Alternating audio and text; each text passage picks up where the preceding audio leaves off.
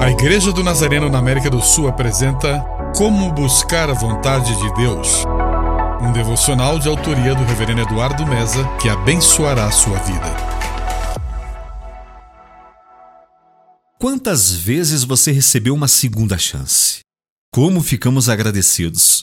Nossos corações entendem que desta vez não podemos errar ou parar de fazer o que nos foi confiado. Embora em princípio Jonas fosse desobediente, Deus reempregou Jonas em seu serviço. Desta vez ele não tentou fugir da ordem, nem se recusou a obedecê-la. O verdadeiro arrependimento não é um sentimento. É nossa mudança de mente e comportamento.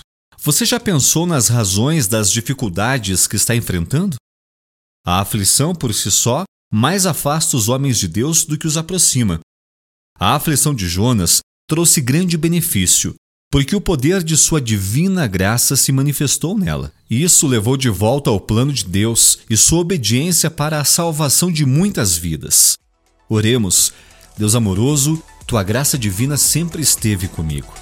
Eu sei que falas comigo.